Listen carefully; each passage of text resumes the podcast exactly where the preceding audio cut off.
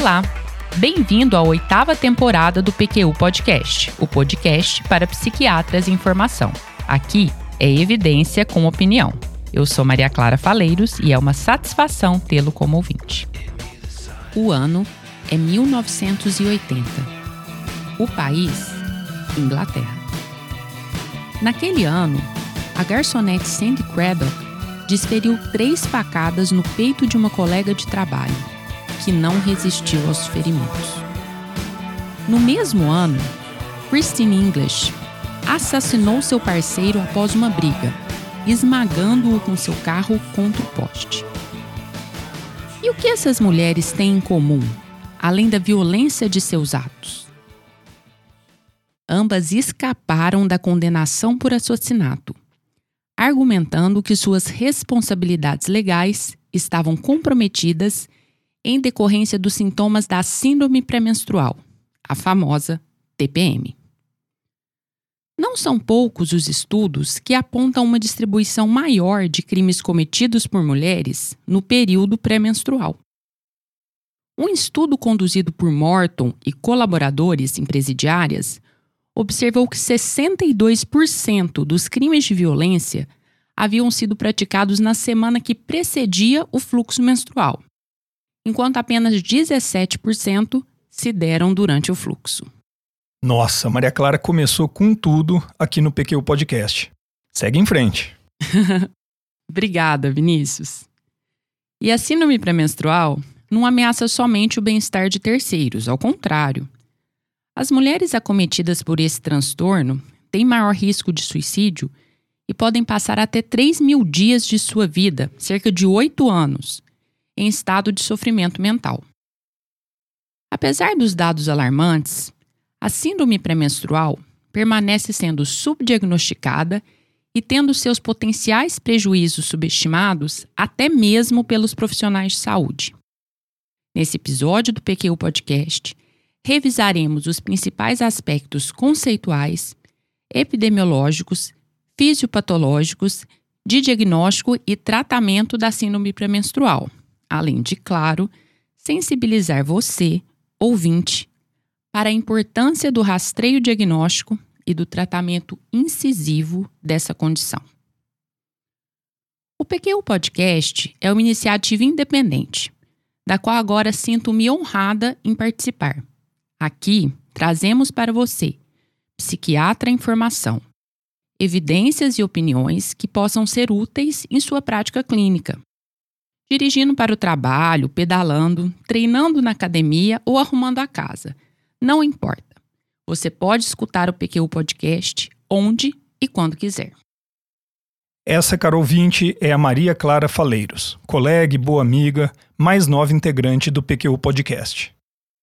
Agora sim, uma vez devidamente apresentada, por favor, continue, Maria Clara. Está indo muito bem. Muito se fala de síndrome pré-menstrual no cotidiano. É comum escutarmos, diante de qualquer destempero apresentado por uma mulher, a pergunta em tom jocoso: Ih, tá de TPM? Mas será que você sabe de fato o que é a síndrome pré-menstrual, como diagnosticá-la e tratá-la? Antes de prosseguirmos, cabe aqui uma observação. Você sabe por que o termo TPM, tensão pré-menstrual, foi substituído por síndrome pré-menstrual?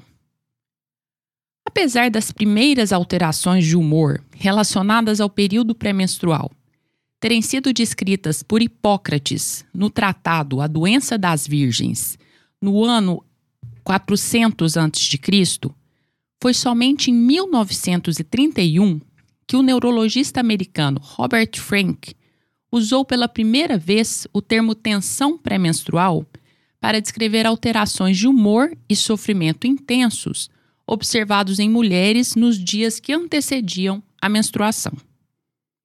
Em 1953, a pesquisadora britânica Katharina Dalton introduziu o termo síndrome pré-menstrual ela propôs a substituição do termo tensão por síndrome ao observar que os outros sintomas do período premenstrual eram tão ou mais relevantes que a tensão. Desde então, o termo síndrome premenstrual tem sido mais utilizado, pelo menos na literatura científica. Por isso, é ele que adotaremos aqui. Perfeito, muito legal. Vamos então para definição e diagnóstico? Sim. De acordo com o Colégio Americano de Obstetrícia e Ginecologia, o ACOG, a síndrome pré-menstrual é uma condição que se caracteriza pela ocorrência de sintomas afetivos e somáticos, além de resposta anormal ao estresse nos dias que antecedem a menstruação. Esses sintomas acarretam sofrimento pessoal e prejuízo funcional, com consequente piora da qualidade de vida. Os sintomas afetivos mais comuns incluem tristeza, explosões de raiva, irritabilidade, ansiedade, confusão e isolamento social. Já as queixas somáticas mais frequentes são hipersensibilidade ou dor mamária, edema de extremidades, aumento do volume abdominal e cefaleia. É, e esses são somente os mais frequentes. Na verdade, mais de 300 sintomas já foram descritos e relacionados à síndrome pré-menstrual. Pois é, Vinícius. Os sintomas da síndrome pré-menstrual geralmente ocorrem na semana que precede o início da menstruação, mas podem ser ainda mais precoces e se manifestarem já no início da fase lútea, ou seja, cerca de 14 dias antes do início do sangramento. Sendo assim, existem mulheres que passam até metade do mês sofrendo com sintomas pré-menstruais.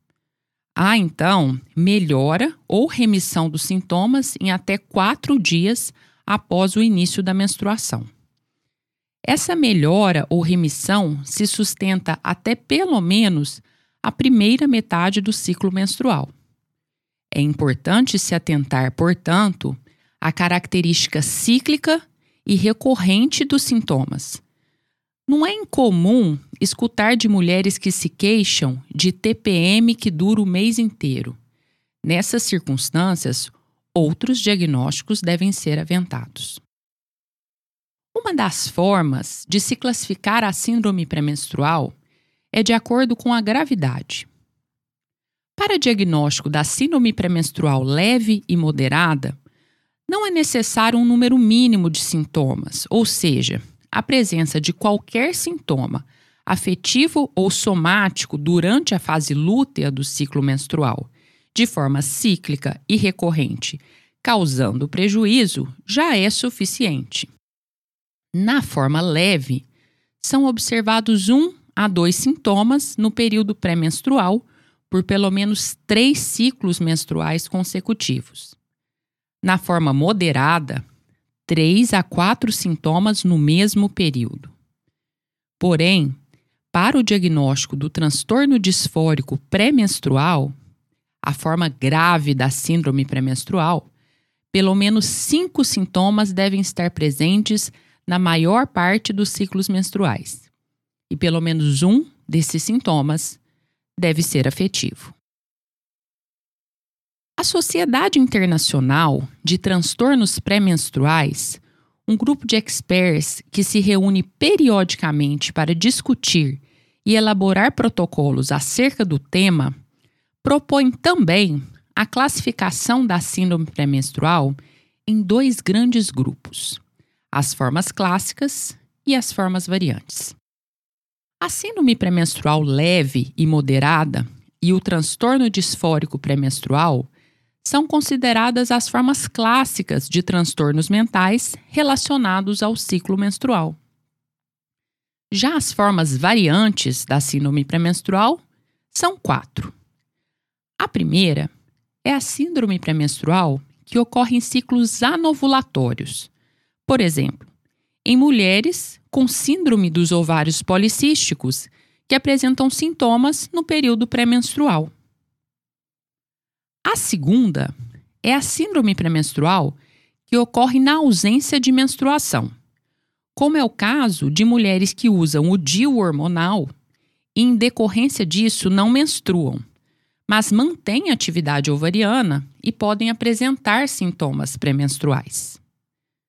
A terceira forma variante é a síndrome pré-menstrual induzida pelo uso ou retirada de progesterona exógena. Ocorre, por exemplo, em mulheres que usam contraceptivos orais com pausa entre os ciclos. E a última forma variante é a exacerbação de condições de base, psiquiátricas ou não, no período pré-menstrual. Nessa variante, a paciente apresenta os sintomas da condição de base ao longo de todo o ciclo, mas esses sintomas pioram sensivelmente no período pré-menstrual. Toda mulher tem síndrome pré-menstrual? Nem todas, mas muitas. Alguns estudos apontam que a maioria delas sofre do mal. Um estudo realizado com a população do Irã, por exemplo, apontou que 98% da amostra estudada preenchia os critérios para síndrome pré-menstrual. Impressionante, não? No entanto, cabe ressaltar que a maioria dos estudos aponta uma prevalência de síndrome pré-menstrual em 20 a 80% das mulheres em idade fértil. As formas leves e moderadas seriam as mais frequentes, acometendo cerca de 20 a 70% das mulheres, e a forma grave, o transtorno disfórico pré-menstrual, cerca de 3 a 8% delas. Sobre esses dados, dois comentários. O primeiro é que eu sempre fico desconfiado de diferenças tão grandes na ocorrência de um transtorno em diferentes estudos. Mas dá para entender aqui que quando falamos de síndrome pré-menstrual, estamos falando de uma boa parcela das mulheres. O segundo comentário é lembrar que basta um sintoma no período pré-menstrual com prejuízo identificável para o diagnóstico de síndrome pré-menstrual, Olhando assim, fica mais verossímil, não é?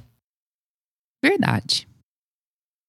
São fatores de risco para o desenvolvimento da síndrome pré-menstrual: etnia branca, dieta rica em potássio, índice de massa corporal, o IMC, superior a 27,5 kg por metro quadrado, tabagismo e abuso sexual ocorrido na infância são fatores protetores. Dieta rica em tiamina, riboflavina, ferro e zinco e prática regular de atividade física.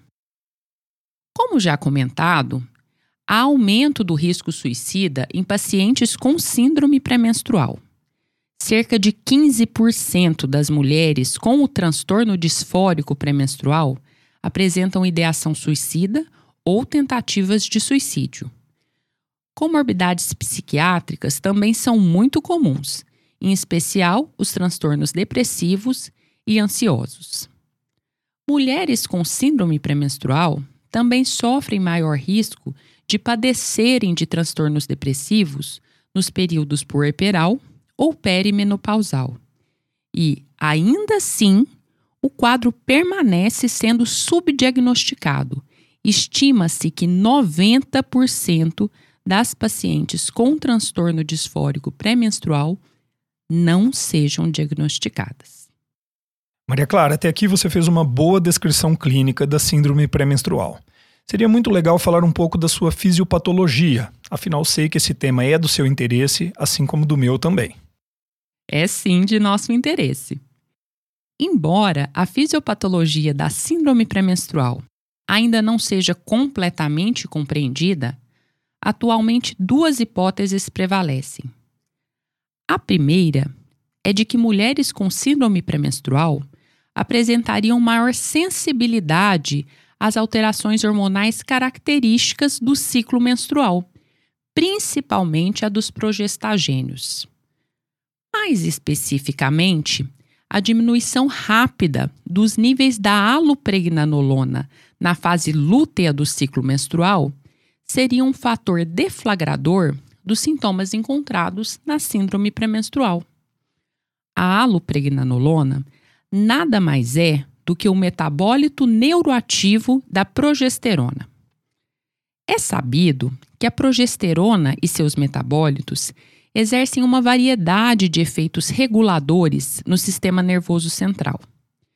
Assim, a queda rápida de progesterona culminaria na alteração da expressão de receptores GABA-A, sítios de ação da alopregnanolona, com consequente aumento da resposta a estresse e a estímulos dolorosos. Agora, é possível que você esteja se perguntando: ora, se todas as mulheres apresentam essa queda hormonal na fase lútea, por que nem todas elas têm síndrome pré-menstrual? A dúvida procede, mas é possível que haja uma diferença no perfil de metabolização da progesterona em alopregnanolona entre as mulheres. Alguns estudos sugerem, inclusive um publicado em 2017 no Psychoneuroendocrinology, de nossa autoria, que mulheres que apresentam queda gradual nos níveis de progesterona experimentem poucos ou nenhum sintoma associado à síndrome premenstrual, ao contrário daquelas cujo perfil é de queda abrupta do hormônio. Vamos agora à segunda hipótese fisiopatológica da síndrome premenstrual a hipótese de alterações do sistema serotoninérgico. A serotonina é neurotransmissor implicado na regulação do humor e do comportamento. A relação entre a ação da serotonina e de esteroides sexuais no cérebro tem sido investigada. Foi observado, por exemplo, que roedores expostos à depressão de serotonina apresentam acentuação de comportamentos mediados por esteroides sexuais, isto é, agressividade e atividade sexual. Esses achados sugerem que a serotonina exerce papel modulador atenuante do comportamento mediado pelos hormônios sexuais. Os esteroides sexuais cruzam a barreira hematoencefálica com facilidade e seus receptores estão presentes em abundância em diversas regiões cerebrais reguladoras das emoções e do comportamento, como a amígdala e o hipotálamo. É importante destacar que alterações na transmissão serotoninérgica, especialmente no transportador de serotonina, já foram reportadas em mulheres com síndrome pré-menstrual. Assim, a importância da serotonina na regulação do humor e da agressividade e seu provável papel na modulação do comportamento mediado pelos esteroides sexuais sugere que ela possa estar envolvida na fisiopatologia da síndrome pré-menstrual. Essa hipótese é reforçada pela constatação de que intervenções que aumentam a serotonina como o uso de inibidores seletivos da recaptação de serotonina, atenuam os sintomas de síndrome pré-menstrual, como veremos a seguir.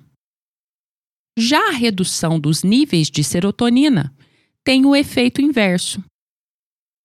Porém, um contraponto a essa teoria é a observação de que o uso dos inibidores seletivos da recaptação da serotonina na síndrome pré-menstrual tem início rápido de ação, em geral no mesmo dia, e parecem exercer efeito terapêutico mesmo em doses insuficientes para ativação do sistema serotoninérgico. Essa constatação sugere algo interessante.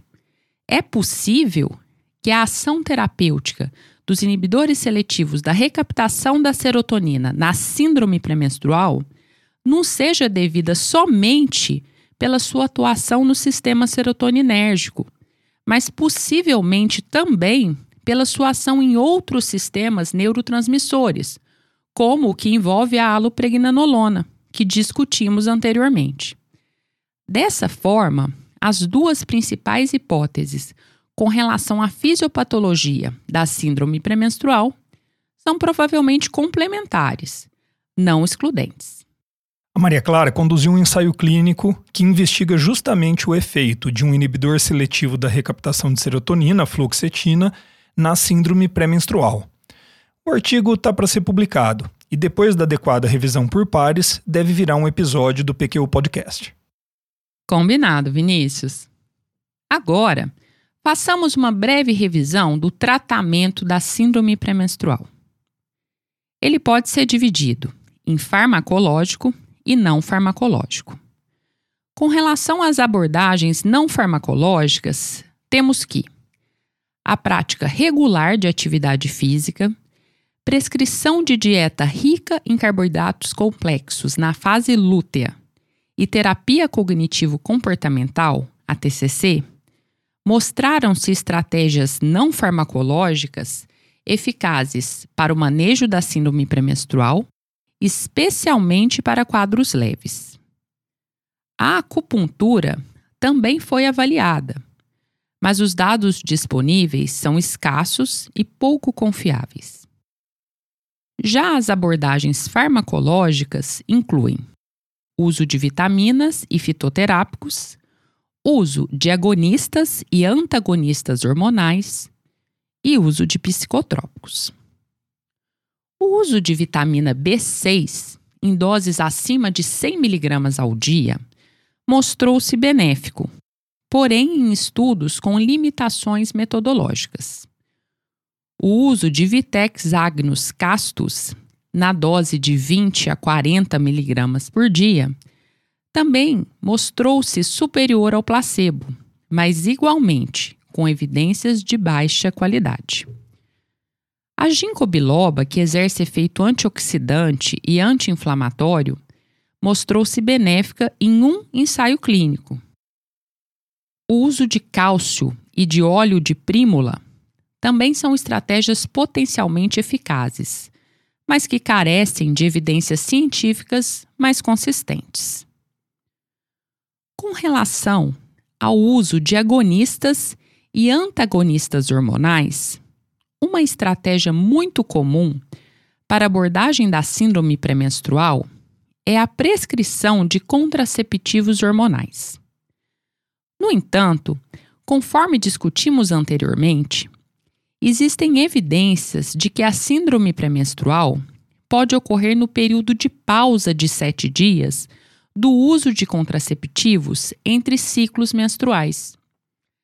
Nesse sentido, atualmente, os únicos contraceptivos com evidência de eficácia para a síndrome premenstrual são aqueles que contêm combinação de 3 mg de drosperinona e 20 mg de etinilestradiol, e ainda utilizados por 24 a 28 dias do ciclo. Assim, tanto a combinação de hormônios quanto o uso contínuo ou com intervalos curtos entre as cartelas parecem responsáveis pela eficácia desse tratamento. Outra opção hormonal envolve o uso de agonistas do hormônio liberador de gonadotrofina, o GNRH, usados de modo contínuo eles suprimem a liberação ovariana de estrógeno e, consequentemente, a ovulação, levando à melhora da sintomatologia da síndrome pré-menstrual. No entanto, devido ao alto custo desse tratamento e à ocorrência frequente de efeitos colaterais limitantes e potencialmente graves, essa estratégia é atualmente recomendada somente para quadros refratários e muito graves. E, por fim, o uso de psicotrópicos. O uso de inibidores seletivos da recaptação da serotonina é considerado atualmente o tratamento de primeira linha para a síndrome pré-menstrual. O início de ação dessas medicações no controle dos sintomas é rápido e tanto o uso contínuo quanto o uso intermitente mostraram-se eficazes. O uso contínuo envolve o uso dessas medicações em todos os dias do ciclo.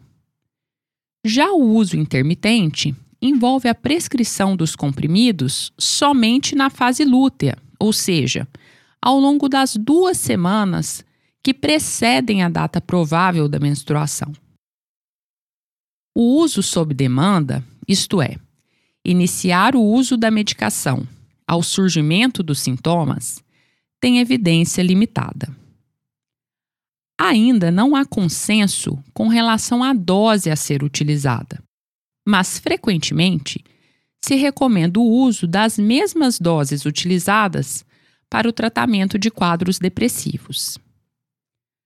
A resposta observada com o uso de inibidores seletivos da recaptação de serotonina parece ser melhor para o controle dos sintomas afetivos, embora também possa exercer efeito nos sintomas somáticos, especialmente quando utilizados em doses maiores. Outras medicações psicotrópicas, como desipramina, bupropiona, maprotilina, buspirona e benzodiazepínicos, já foram estudadas, mas nenhuma delas se mostrou nem sequer equivalente aos inibidores seletivos da recaptação da serotonina para o tratamento da síndrome premenstrual. Ainda sobre o tratamento, cabe ressaltar que o uso da sepranolona, modulador alostérico negativo dos efeitos do GABA, mostrou-se estratégia promissora em ensaio clínico exploratório controlado por placebo. Esse estudo observou, com o uso da sepranolona, melhora dos sintomas afetivos similar àquela observada com o uso dos inibidores seletivos da recaptação de serotonina em voluntárias com transtorno disfórico pré-menstrual. Também de forma semelhante, o impacto dessa medicação na atenuação de sintomas físicos foi inferior.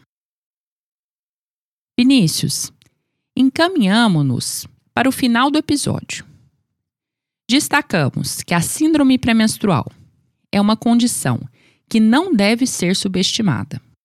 Seu impacto pode ser enorme e trazer sérios riscos.